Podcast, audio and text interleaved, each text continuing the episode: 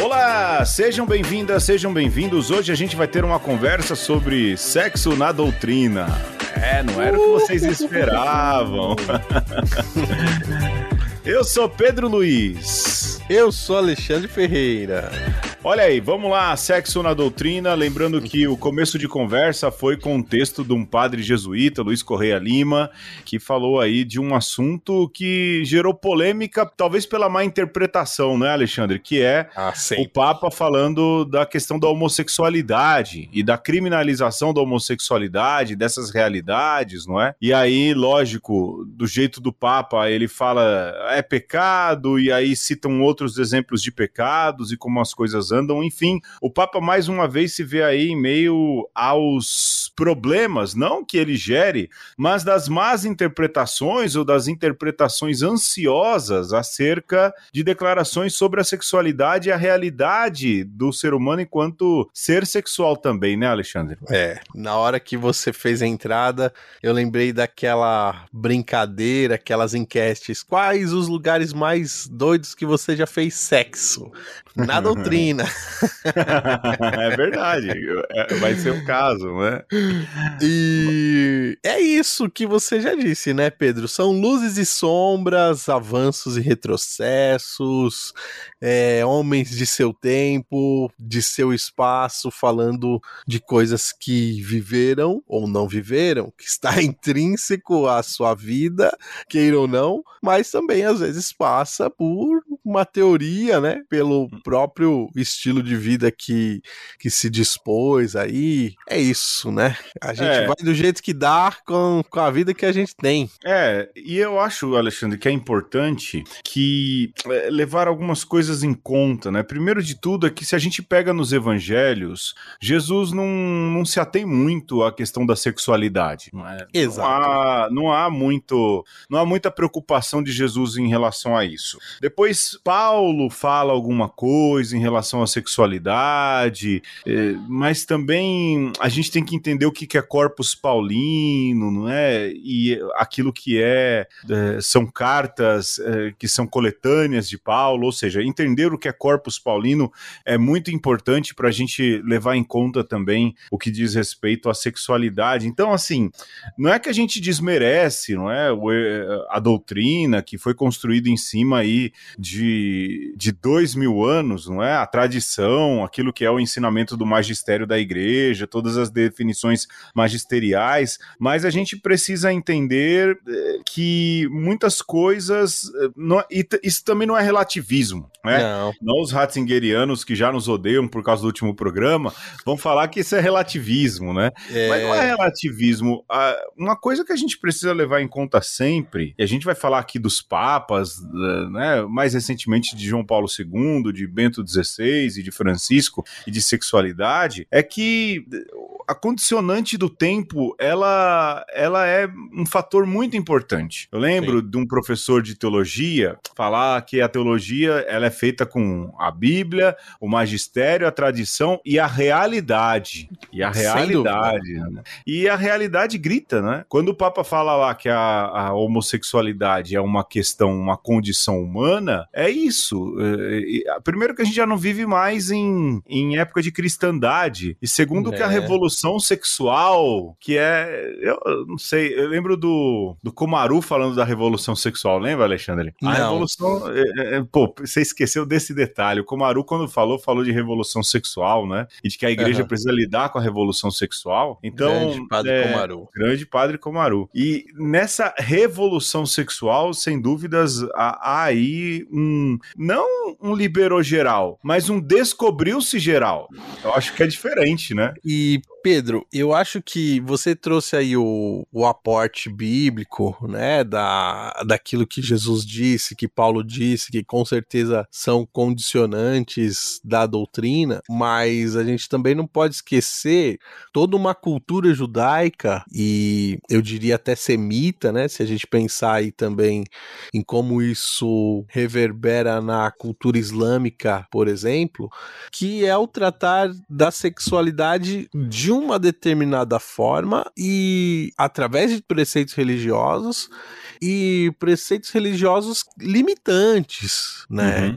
Que, que coloca aí uma certa, um certo peso é, para uma parte da sociedade, é, com uma certa licenciosidade para outra parte, sobretudo quando a gente pensa em homem e mulher, né? Que é essa uhum. coisa que a revolução sexual critica bastante, que é o patriarcado, a gente não, não consegue fugir disso. Mas, Pedro, a gente não pode esquecer também, quando fala de doutrina cristã, um negócio chamado platonismo.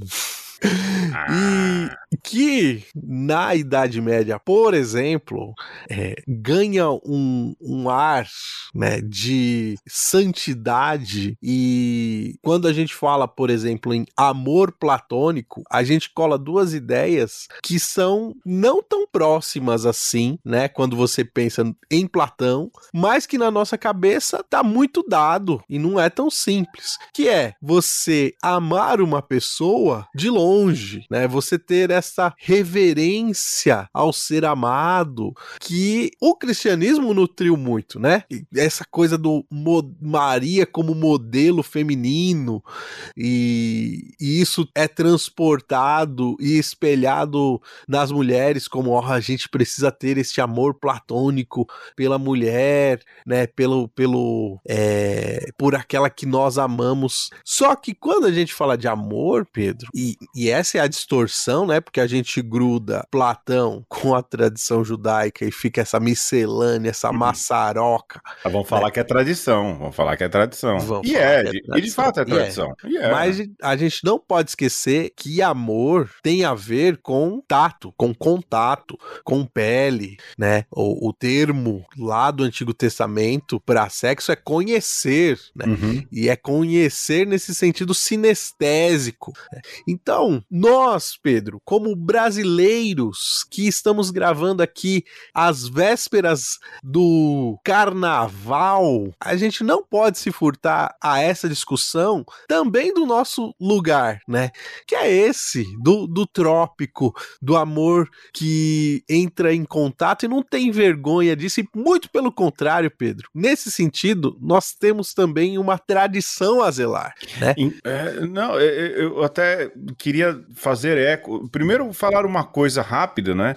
Que essa questão de Platão e amor, lembrar disso, né? Aquilo que é ideal e aquilo que é real. Aquilo que a gente fica idealizando que se é, porque um pouco Platão trabalha isso, né? O mundo das ideias e o mundo da realidade, não é? E, e, e às vezes a gente idealiza as coisas. E eu vejo muito essa molecadinha de internet idealizar a mulher, não é? Então... E aí quer, quer uma mulher perfeita, quer uma mulher que não tenha celulite, uma mulher que não tenha barriga. Cara, a, a realidade é, é, muito diferente daquilo que é o, o, o, irrealismo das modelos ou das atrizes de pornografia ou qualquer outra coisa que o valha, não é?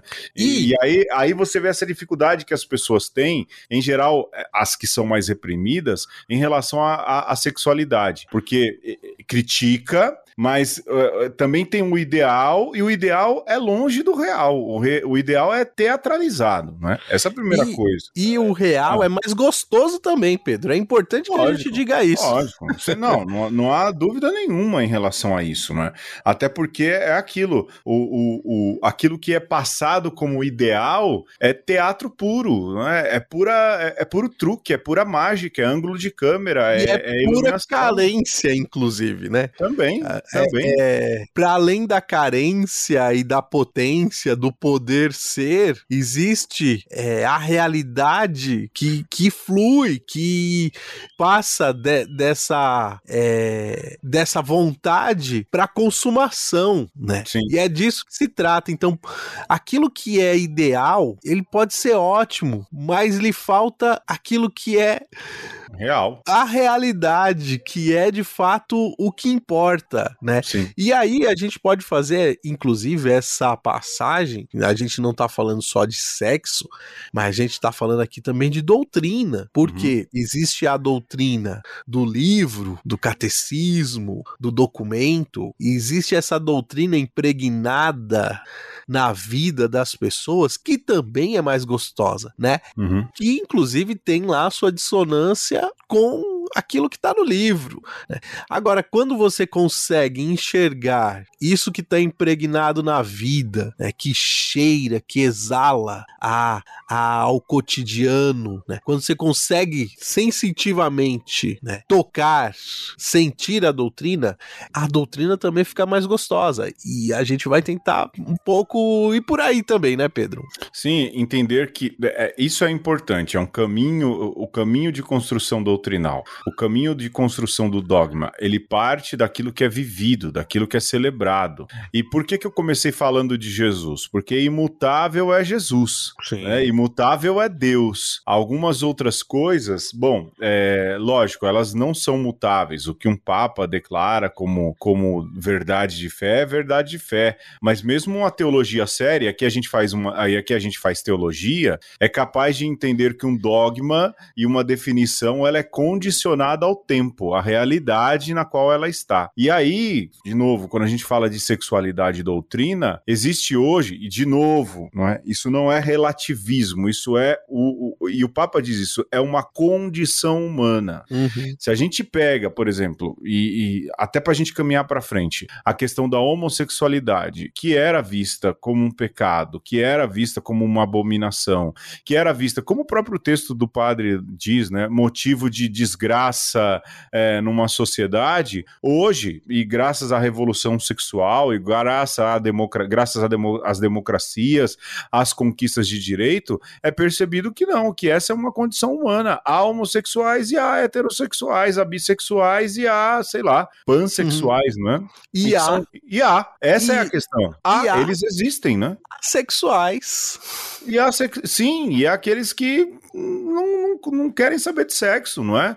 É existe aí uma miríade de, de, de, definições, e não é porque ninguém é heteronormativo que isso é simplesmente um. É, é, é que isso é uma aberração, não é? E aliás, a, é curioso que aqueles que mais falam, e aqui falo por experiência, de uhum. heterossexualidade e de tanta afirmação da própria sexualidade e de sua própria heterossexualidade, quase sempre sem medo de errar, tem algo, é, tem um esqueleto no armário, e aqui eu já estou me tornando repetitivo. Mas aqui, isso, é, essa questão da sexualidade, ela é uma condição humana. Uhum. Ah, mas a igreja vê a sexualidade como algo sublime. De fato é, não é? é há toda uma teologia do corpo. Isso é, também é, é algo criado por João Paulo II, não é? Algo é, elencado por João Paulo II. A gente não está deixando nada disso de lado. Mas, lembrar que no próprio Concílio Vaticano II, o concílio diz isso, que as condições humanas condicionam de alguma maneira o modo de agir da igreja. E se a igreja precisar anunciar o evangelho, ela precisa anunciar para todas as condições. A gente está gravando em si fevereiro de 2023 e o Papa Francisco falou, falou no, no, no, vídeo lá do mês que ele solta, né? Quem dera na placa de, das igrejas estivesse marcado há lugar para todo mundo. Uhum. E a gente uhum. precisa lembrar disso, né? Inclusive quando se fala de doutrina e sexualidade né, Alexandre? É.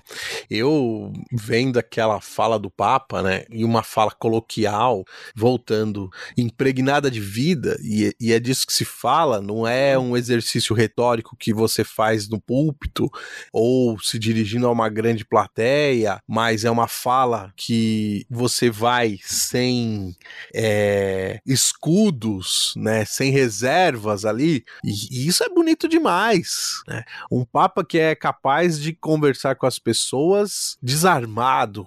E quando ele afirma da, do lugar dele que é preciso discriminar ou descriminalizar, melhor dizendo, as pessoas LGBTQA, isso é um avanço tremendo. Uhum. E para nós, hoje, é dado isso. Para algumas pessoas, não, mas eu acredito para a grande maioria das pessoas que nos ouvem, isso é ponto pacífico né? Uhum. A gente não, não precisa mais é, ficar no, ah, mas será que.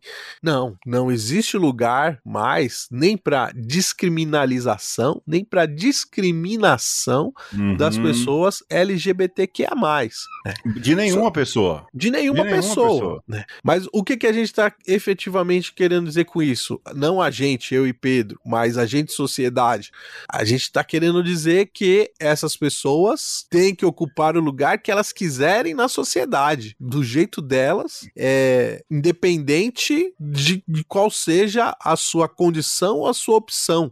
Né? Que, que esse é o grande lance aí da discussão, né? Bom, mas a pessoa opta, não opta, não importa se ela opta ou, ou se, se essa é a condição dela. É, é isso é o que ela é. E aí você tem que lidar com isso, com aquilo que é diverso de você. Só que, Pedro, a partir do momento que a gente admite a existência do diferente, a gente tem que admitir que essa pessoa ela vai querer lutar pelos seus direitos e ela vai querer estar onde ela queira estar. Né? Uhum. E aí, quando você olha para a doutrina, a gente tem que lidar com esse problema de um condicionante, né? Desse predicado da pessoa. Sim. E, e para além da questão LGBTQIA, trazendo uma outra discussão que está bem próxima a isso, né? Que é a discussão de gênero masculino e feminino, sobretudo nas ordens eclesiásticas aí, ou no lugar da mulher da igreja, a gente volta volta para o mesmo problema. Por quê? Você condiciona um certo estado de vida ou um certo grau hierárquico à sexualidade da pessoa. Sim. E chupa essa manga, Francisco, chupa essa manga, Bento e, e João Paulo II. E chupa essa manga, João Paulo III, que vai vir aí adiante. Porque cedo ou tarde você vai ter que lidar com essas realidades. Não dá para sempre você encerrar a discussão com a bola é minha não vou mais estar tá na quadrinha. É, eu, eu, acho que também há uma, uma, algo que me passa muito pela cabeça ultimamente. Eu fui eh, dar uma palestra sobre. Me, caiu no meu colo a palestra, né? Eu tive que dar por uhum. questões profissionais, que é sobre liturgia e catequese, duas formas de compreensão do mesmo mistério. Em resumo, bom, a gente sabe, o mistério é Jesus Cristo, né? E liturgia e catequese precisam ajudar nesses encontros. E aí pensei lá uma frase de Bento XVI, né, muito simples, aliás, dizendo: olha, é, o encontro com Jesus Cristo é um encontro com uma pessoa. A igreja deve se preocupar em proporcionar um encontro com uma pessoa. É, Francisco dizendo a mesma coisa, e, e, só que de maneira até mais departamentalizada, né? A uhum. liturgia é lugar de encontro, a catequese é lugar de encontro. Ou seja, os dois últimos papas se referenciam à urgência de se apresentar as pessoas a Jesus Cristo, de que as pessoas se encontrem com Jesus Cristo. Ponto. Esse é, esse é um ponto. O segundo é o que a igreja vem se tornando hoje, ou pelo menos o que a sociedade enxerga. Porque a igreja está muito mais, e o Papa Francisco critica isso, né? É muito mais uma, uma pastoral de chancela do que de fato um apresentar Jesus Cristo. E, e vou dar um exemplo aqui. Há um padre do Ceará chamado Josileu do Queiroz que ele apareceu na minha, na minha timeline porque minha tia curtia, ele é um padre de direito canônico. Antes ele dançava bastante no Instagram, depois eu vi lá que ele estava no TikTok, ele fazia umas dancinhas e tudo. Agora ele parou de fazer dancinha e colocar a caixa de pergunta. E é um uhum. padre, né? E, Alexandre, 99% das perguntas que ele responde é: Padre, eu posso fazer isso? Uhum. Ou Padre, eu posso fazer aquilo? Padre, é pecado fazer isso? Ou Padre, é pecado fazer aquilo? Veja, é a imagem que a igreja tem na sociedade. Uhum. A igreja deixou de ser sacramento de Jesus Cristo para se tornar uma portadora de regras do que se pode ou do que não se pode fazer. e aí, quando você vê Bento né, ou Francisco falando isso, você consegue perceber talvez quase uma lamentação de ambos. Porque Sim. aquilo que é mais importante enquanto vida e missão da igreja deixou de ser cumprido, está deixando de ser cumprido. Não se fala de Jesus. Se fala se pode ou não pode pular carnaval. Se fala se pode ou não pode é, é, topless. Aliás, lembrar aqui, não é? De Dom Helder Câmara, quando perguntado o que, que ele achava do topless, ele falava: Meu filho, eu não tô preocupado com quem tem roupa para tirar, eu tô com, preocupado com quem nem tem roupa para vestir, não é? E, e, é uma igreja que deixou de, de se preocupar e virou uma igreja de chancela. E aí é. entra a questão da doutrina. Qual é a doutrina maior da igreja, Alexandre? o chanceler virou um menino menino da porteira agora. É, entendeu? A igreja dá chancela, do que pode, do que não pode. Lógico, a igreja também tem que pensar nisso, mas é a imagem que a, que a, a que a sociedade tem da gente. O padre Sim. famoso lá abre as caixinhas de pergunta e tudo que ele menos fala é de Jesus e tudo que ele mais fala é se pode ouvir forró ou se pode comer carne. E a pessoa, ao invés de ler a Bíblia, vai ficar horas e horas ali na caixinha da pergunta, né? Também. Seja também. o seguidor, seja o influenciador. Sim. E aí, Pedro, eu acho que quando a gente olha essas realidades de perto e tem que lidar com isso, seja é, do, da doutrina como catalisador de vida e com a realidade que, que nos interpela, eu ficava pensando isso também, né? De que esse azinho do LGBTQA+, QI a mais, tem o I, viu? Tem o I também, né? É... Quando você olha o A de assexual ao é, sobre o viés da doutrina católica aí, sobretudo quando a gente pensa aí no celibato, poxa, é uma mão na roda, né? E aí uhum. os outros teólogos que nos escutem é, pode até pensar aí como é que a gente escreve um, um artigo de Paulo assexual ou assexuado pois é. Né, a, a partir da, daquilo que ele mesmo se designa. E, cara, só que isso é um paradoxo, né? Porque é, ao mesmo tempo que seria muito simples se a igreja chegasse a falar: olha, então agora quem pode assumir o celibato é quem tem essa condição aqui, quem é assexuado, né? Só que aí você exige que a pessoa assuma o celibato, mas tem a tal lá da virilidade, né? É, porque tem a questão da, de você usar a sua potência pelo reino, né? É, e aí você tem o próprio Francisco chancelando é, documentos aí de, de, de conduta, né, e, e de, de organização da igreja, dizendo que, olha, a pessoa homossexual, o lugar dela não é bem no seminário, né, uhum. não é uhum. bem no clero. E aí esse é o grande paradoxo que ou a gente enfrenta para que lado que a gente vai dar nessa sociedade plural, que rumo que a gente vai tomar enquanto igreja, né? Ou a gente vai ficar lidando com estruturas arcaicas e estruturas mentais arcaicas que a gente sabe, evidentemente, né? Ao olhos vistos, e você sabe aí na sua paróquia, você sabe é, nos grupos que você participa de igreja, que não dá conta, né? Então, assim como eu e o Pedro, a gente já foi do, do clero e a gente, pelo menos vou falar da minha parte, eu não segurei o bang, né? Desse negócio de, de castidade e de celibato, né? E fiz a opção de, de viver a minha sexualidade de uma outra forma. Uhum. É... Mas a gente sabe também, Pedro, que tem padre homossexual santo, né? Que segura o bang, que, que tá dando a sua vida pelo reino, mas a gente sabe que se lá no seminário ele assumisse isso claramente, seria ele não ia pra frente. Exatamente. E outra, né, Alexandre? É, cito aqui, e aí a gente pode ir pro intervalo, porque é uma. Vamos lá, a gente começou dizendo do Papa Francisco super progressista, né? Falando aí da descrimina descriminalização dos LGBTQIA. E lembrando que há, sim, documentos recentes com chancela de Francisco, ele fala lá do lobby gay e tudo mais. E eu até compreendo algumas questões que ele fala do lobby gay que não tem relação com é, os homossexuais, mas com uma condição de clandestinidade e de uhum. facilidade de clandestinidade que existe sim dentro do clero. E aí eu remonto aqui uma matéria que saiu na Folha de São Paulo e o Estado de Minas também publicou de um padre. Ele é o é, como é aquela congregação que tem ali em Pinheiros, meu Deus do céu, os passionistas, o padre uhum. José Carlos Pereira.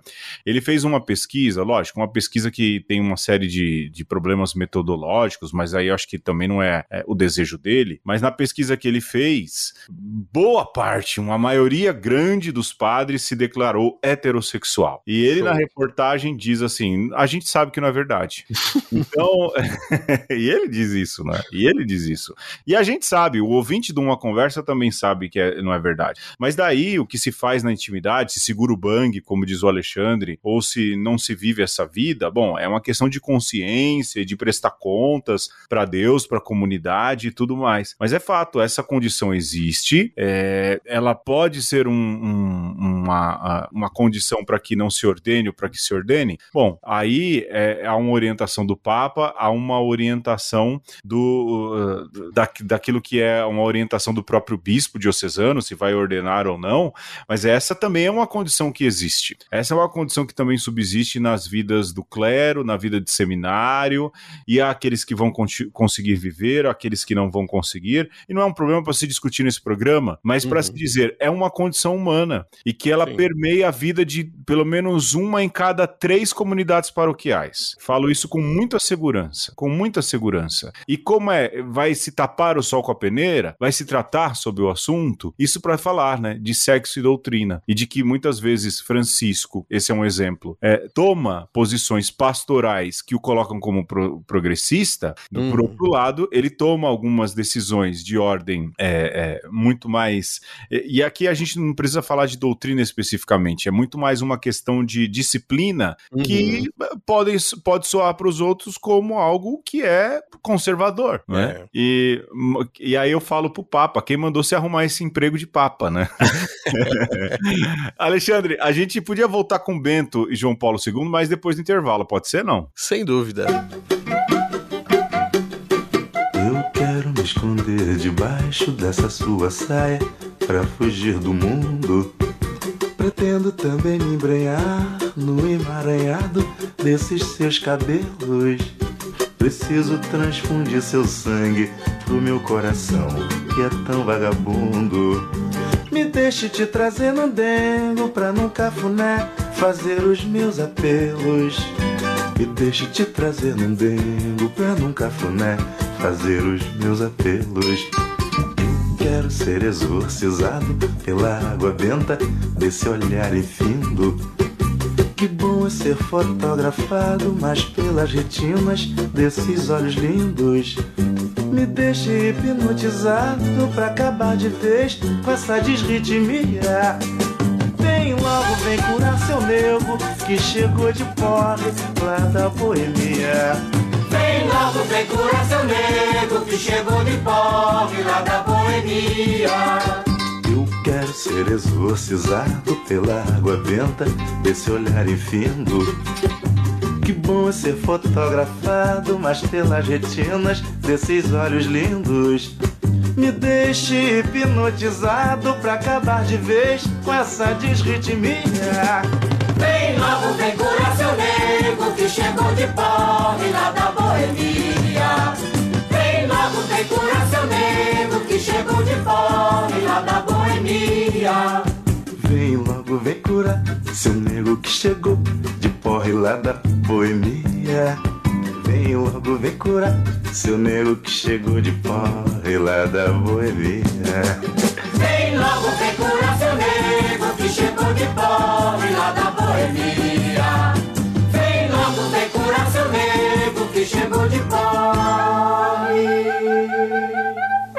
Lá da boemia.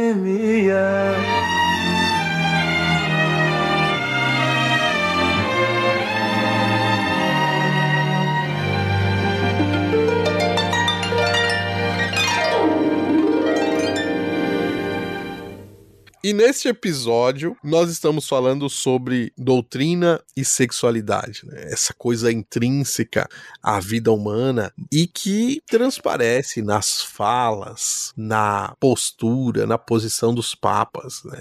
Esse é o recorte que a gente está fazendo, deixando um monte de coisa ali de lado e pegando aqui falas e posições dos últimos sumo, sumo pontífices para ver como isso está tão embrincado, seja na vida das pessoas, seja nos discursos. Né?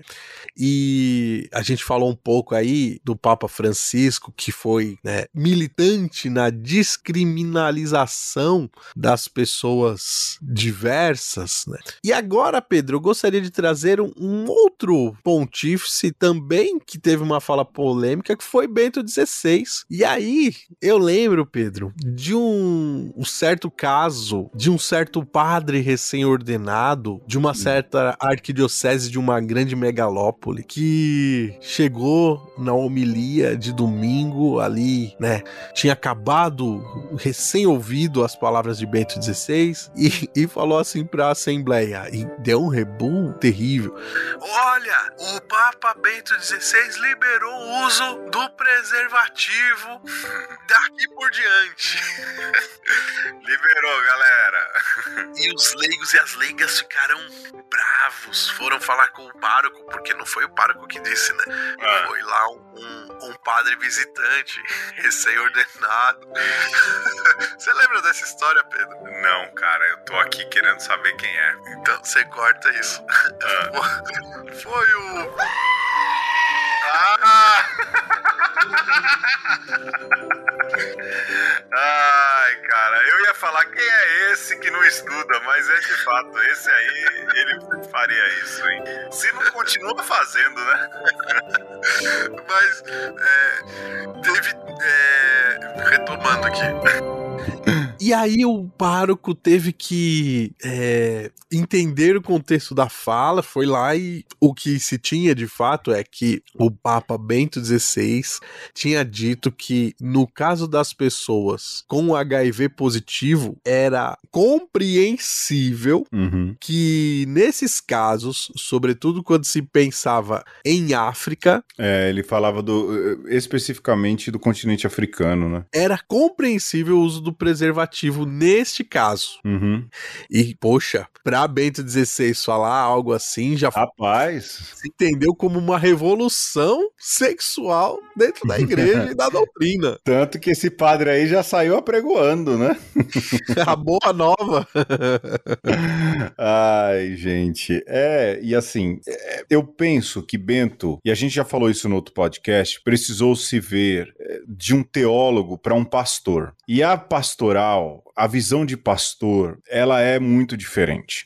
É, eu fico muito triste quando um sacerdote é, ele não é capaz de entender a dor de, da realidade que o cerca, da realidade dos paroquianos, e simplesmente diz: ó, isso pode, isso não pode, isso não pode, você não vai fazer isso. Você tem segunda união, você tem terceira união, você é mãe solteira, entendeu? Todas essas coisas. Me dói quando um pastor é assim e faz isso. Ah, mas é porque esse é o ensinamento da igreja. Mostra que perdeu todo o sentido de pastoreio, de cuidado. né? E Bento, diante dessa situação, toma essa atitude que pode ser vista como progressista, mas que teologicamente falando, ela é cheia de correção porque ela fala do mal menor. Sim. Não é? Ela fala daquilo que é. Aliás, esse deveria ser aí um dia um tema de podcast pra gente, não é? A questão do mal menor. Tomás de Aquino trabalha isso muito bem, não é? Ora, um homem com fome é, é, é, vai se resguardar de roubar e vai morrer de fome e não se alimentar, né? Mas aí tem muito cristão que deixa isso de lado, prefere até é, não ouvir isso, né? Ou fazer de conta que São Tomás nunca falou um absurdo desse, absurdo para essas pessoas. Bento tem essa atitude que é pastoral. Ora, um homem que. tá, E ali a questão da AIDS na África, ela é, assim, muito superior à, de outras realidades. Ora, para não transmitir, use prese- preservativo, não é? Mas não, não, não mine aí a sua sexualidade. Ele entende que há pessoas que não vão é, calar, vamos assim dizer, suprimir a própria sexualidade, mas que diante desse cenário de mal menor, ora, use preservativo, não é? Isso ele fala em África, mas ele pode falar também de qualquer outra situação. Alguém que contraiu HIV numa. Hoje em dia não existe isso mais, né? Mas numa transfusão de sangue, num acidente, conheceu uma mulher, quer se casar, quer viver uma vida sexual ativa e feliz com essa mulher. Ora, como é que ele vai fazer? É, então não vai, vi- não vai se viver. Não vai, ah, porque usar o preservativo é interromper o processo reprodutivo. Ora, é, nesse sentido, o Bento é, pode parecer progressista, mas foi um teólogo clássico do mal menor, né? Sim. Mas É Bento isso. também foi. Vai, não, pode dizer, eu ia falar, mas ele foi conservador também quando falou de sexualidade, né? Foi. Tanto que imediatamente depois ele completa, dizendo que, olha, mas ainda que nesse caso específico, né, porventura pode ser que se use preservativo, né, quando se tem HIV positivo, é, ele imediatamente já fala: olha, mas a continência sexual né, é o único meio efetivo de combate à AIDS, né? Quase como quem falasse assim: ó, se você não quer de fato pegar AIDS, não transe. É, cara, aí. Assim. Se, você, se você não quiser é, engravidar, não transe.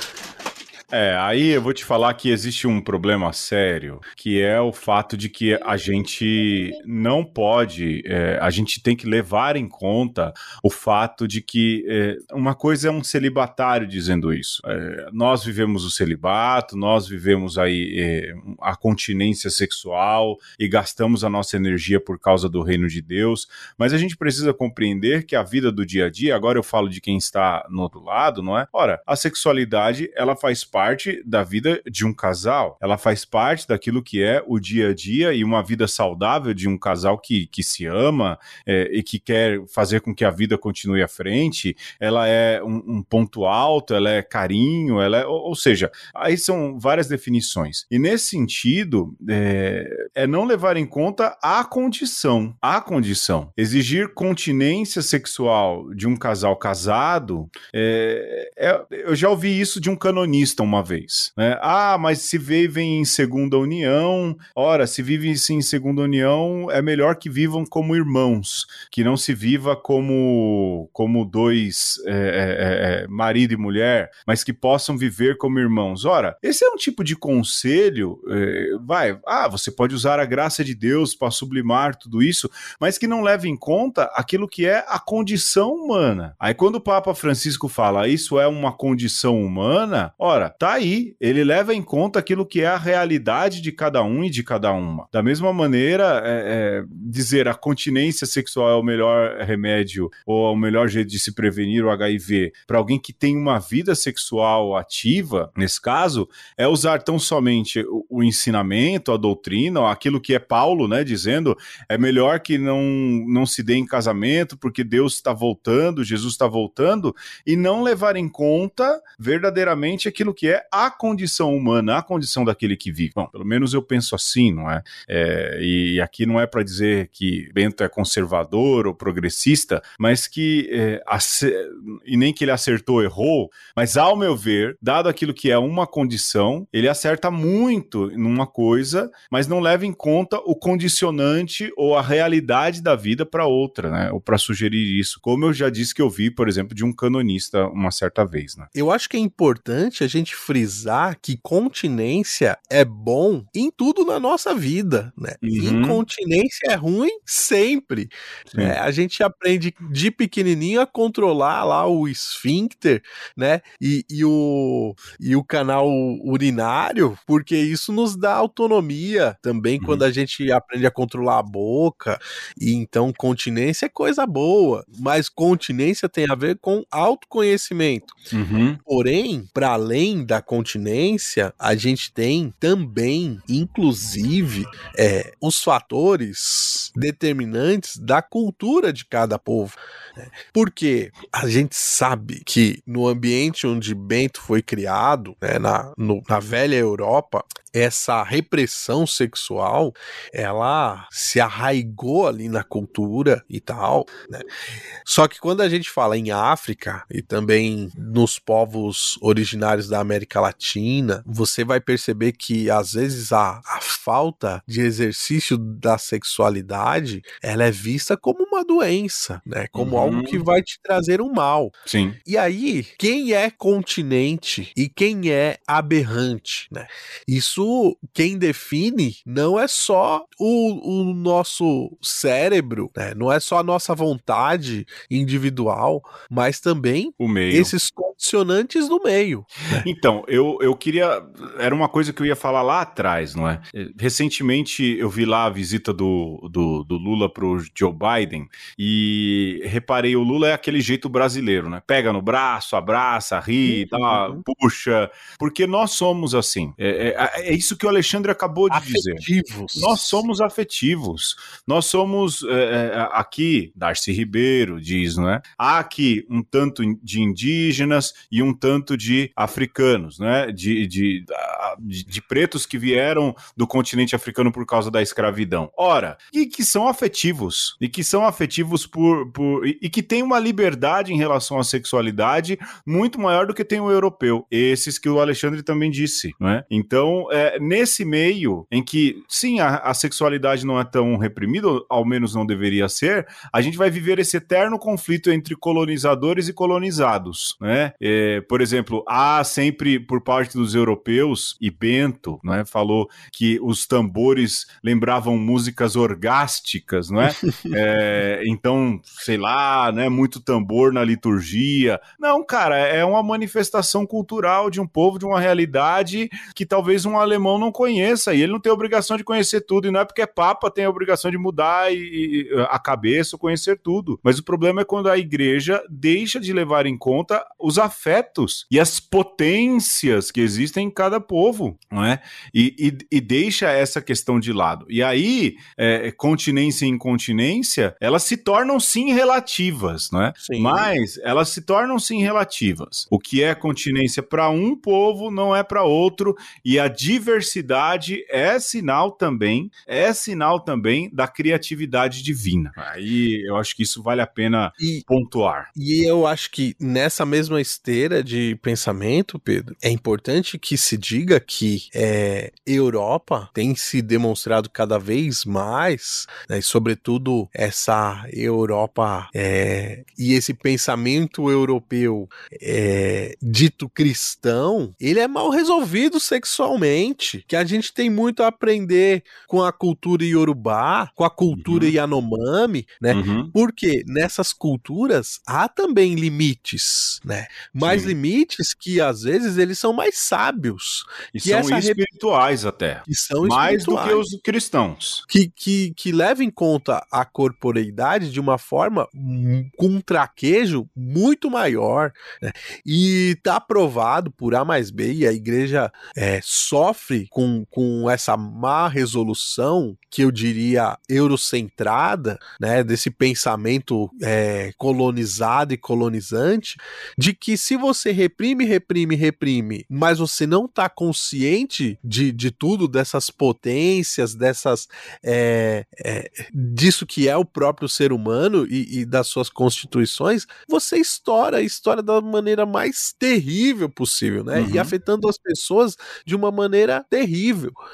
Então, é importante que a gente perceba isso, que é, esses limites que são colocados pelas culturas, que ele é relativo no sentido de que a gente é relacional e precisa lidar com, com aquilo que é dado, né, no nosso meio e no nosso entorno, esses limites, eles são, sim, é, sábios, né, e ele é dado de acordo com cada tempo e cada povo, e que a gente tem muito muito a aprender e nesse sentido também a doutrina é, ela tem que avançar, né?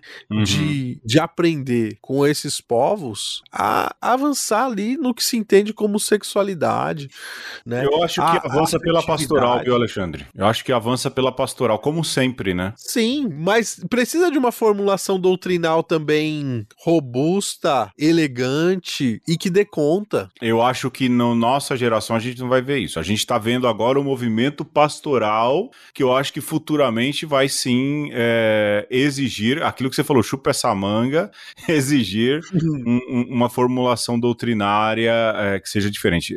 Eu acho que isso custa um pouco ainda. É, eu acho que a nossa geração não vai ver. Quero estar enganado, mas eu acho que não vê, não. Eu acho que não. Não quero ser pessimista, não, viu? mas é olhando um pouco a história da igreja, a gente, sei lá, demora, né? É, eu, então, eu acho, Pedro, que é preciso preciso também no campo discursivo aí encampar essas lutas, sabe? Uhum. É, e, e, vou dar um exemplo aqui, já puxando João Paulo II para a conversa, né? Uhum. Eu lembro que quando eu acompanhava a pastoral familiar lá na região episcopal Ipiranga é, e tive que falar sobre a Familiares Consórcio, eu me deparei ali com o parágrafo 19 e eu achei, veja só, né, na é, exortação apostólica de João Paulo II para as famílias, um parágrafo que, no mínimo, Pedro, ele usa como metáfora, sabe? Uhum. Mas para mim, de certa forma, ele dá uma equiparada ali. Olha só. É, ele equipara a primeira comunhão, a primeira união sexual do casal depois do sacramento do matrimônio com a primeira comunhão eucarística da pessoa quando recebe o corpo de Cristo pela primeira vez, né? Bonito. Lógico que ali na formulação ele vai falar da comunhão da família, né? Que a família é, que nasce a partir do sacramento do matrimônio é um, uma comunhão que espelha a comunhão de Cristo com a igreja, mas quando se fala na primeira comunhão, né, que é essa comunhão do homem e do casal, a gente não pode esquecer, e aí a gente pode trazer até o direito canônico para a baila, que um casamento só se efetiva, você só pode dizer que de fato o homem e a mulher se tornaram um só carne, uma só carne, quando eles consumam o sacramento no ato sexual, né? Então, olha só que pensamento bonito, e, e não é o Alexandre que tá falando, e se você leu a Familiares Consórcio, me diga se eu estou viajando demais Uhum. ou não, né? É João Paulo II dizendo que a primeira comunhão ou o primeiro ato sexual de um casal, né, a comunhão carnal, ela está intimamente ligada e próxima da mesma experiência do cristão que comunga o corpo de Cristo pela primeira vez. Olha, se isso não é avanço na doutrina sexual da igreja, eu não sei o que é. É, e é, e é porque você ainda tem muitos casais, embora a condição de vida deles não seja essa, de que sexo é só para procriação. Pois é. Você tem muito disso. Você tem muito disso. Eu, eu lembro de acompanhar. Ah, não, mas o sexo é só para procriação. Dá vontade de perguntar. E quantas vezes você fez que não nasceu criança? Né? Vamos ser realistas, não é? é há, essa, há, há essa visão que é uma visão que é, diminui a sexualidade, diminui Triste, a potência sexual. E é triste isso, né? E há muitos casais sob essa condição. Há muitos jovens sendo formados sob essa condição, o que é mais grave ainda. Né? O que é mais grave ainda. E, e- e isso é preocupante. E, e quando você coloca nesse patamar de santidade, de grandeza, lógico, você dá um sentido bonito e grande para a sexualidade, mas de alguma maneira também, não é que me incomoda, mas porque tem gente que vai ultra sacralizar a sexualidade também. É porque tem gente que não comunga. Exato. Tem gente, tem gente que tem, não tem nada que o impeça de comungar, mas ah, não, eu não sou digno. Eu não sou digno. E aí você vai causando também. Porque Sim. você vai de um, de um jeito ou de outro, você vai minando essa potência. Isso também existe, hein? É, é uma, uma sexualidade tão mal resol- resolvida quanto uma espiritualidade, né? Sim. E, e isso é muito louco. Como é, essas coisas caminham juntas, né, Pedro? E como uma coisa cura a outra, né? Então, se você tá feliz espiritualmente, muito provavelmente você também vai estar feliz sexualmente ou corporalmente, né? E vice-versa. Vai Tem estar a- integrado, né, Alexandre? Integrado. inteiro. E, e quanto mais você vai cindindo as coisas, eu não sou digno de comungar. Ai, Jesus, eu é, tive um- uma visão impura e se eu não confessar, eu não posso comungar. E essas coisas é, vão demonstrando uma espiritualidade cindida que acaba sendo também é, fruto ou acaba sendo raiz de uma afetividade cindida.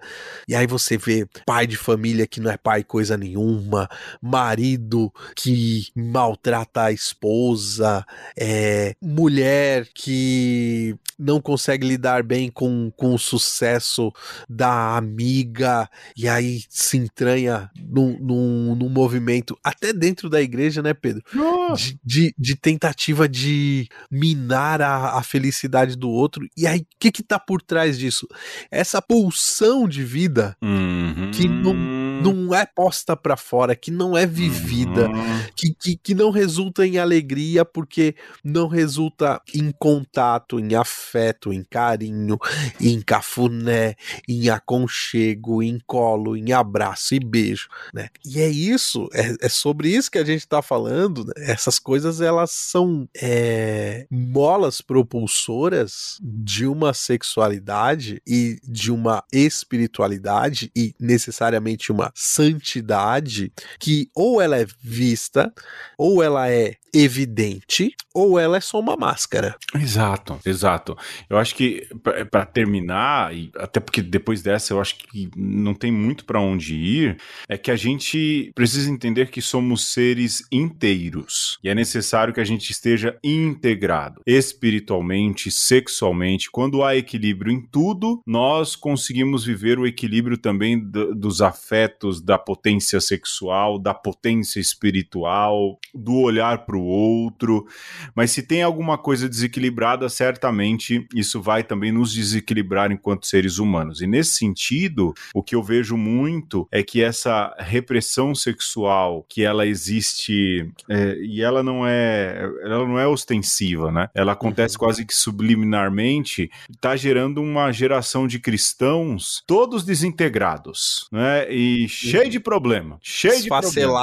Fragmentados. exato. Fragmentados, essa é a palavra, fragmentados. E a igreja precisa rever isso. E basta voltar a ler, então, João Paulo II, não é? Basta voltar a ler aí também Bento, basta ler Francisco e entender que tudo isso é um processo integrador. Freud explica, abraço André Bocato. Eu não tenho mais nada para falar, Alexandre. É, eu, eu só vou dizer isso, né? Que é, dentro da doutrina tem muita coisa dita, mas tem muita coisa também não dita. E é importante que a gente leia nas entrelinhas, né? Que a gente possa é, ir desvelando coisas velhas e novas, que a gente se deixe mover pelo Espírito Santo para que, de fato, a nossa vida condiga com aquilo que é o Espírito, mas também a tradição da igreja, e que a gente é, abomine, se é que a gente tem que abominar alguma coisa, que a gente abomine aquilo que está encoberto, né? Que a gente pare de se meter debaixo dos lençóis das pessoas, que a Uhum. gente pare de segregar o irmão porque ele é assim ou assado, né? Por causa da cor da pele, por causa do gênero, por causa da sua classe social. É, que a gente, sobretudo, possa encontrar no irmão, né? E aí o encontrar que ele não seja só fisicamente, né? Que a gente se dê a conhecer e conheça o irmão efetivamente e que isso seja o mais importante, que isso nos mova e mova a nossa inteligência e mova a nossa fé e mova sobretudo as nossas práticas é, e o nosso ser no dia a dia. É isso, não é, Alexandre? Bom, a gente volta daqui a 15 dias. Obrigado pela sua paciência de ouvir.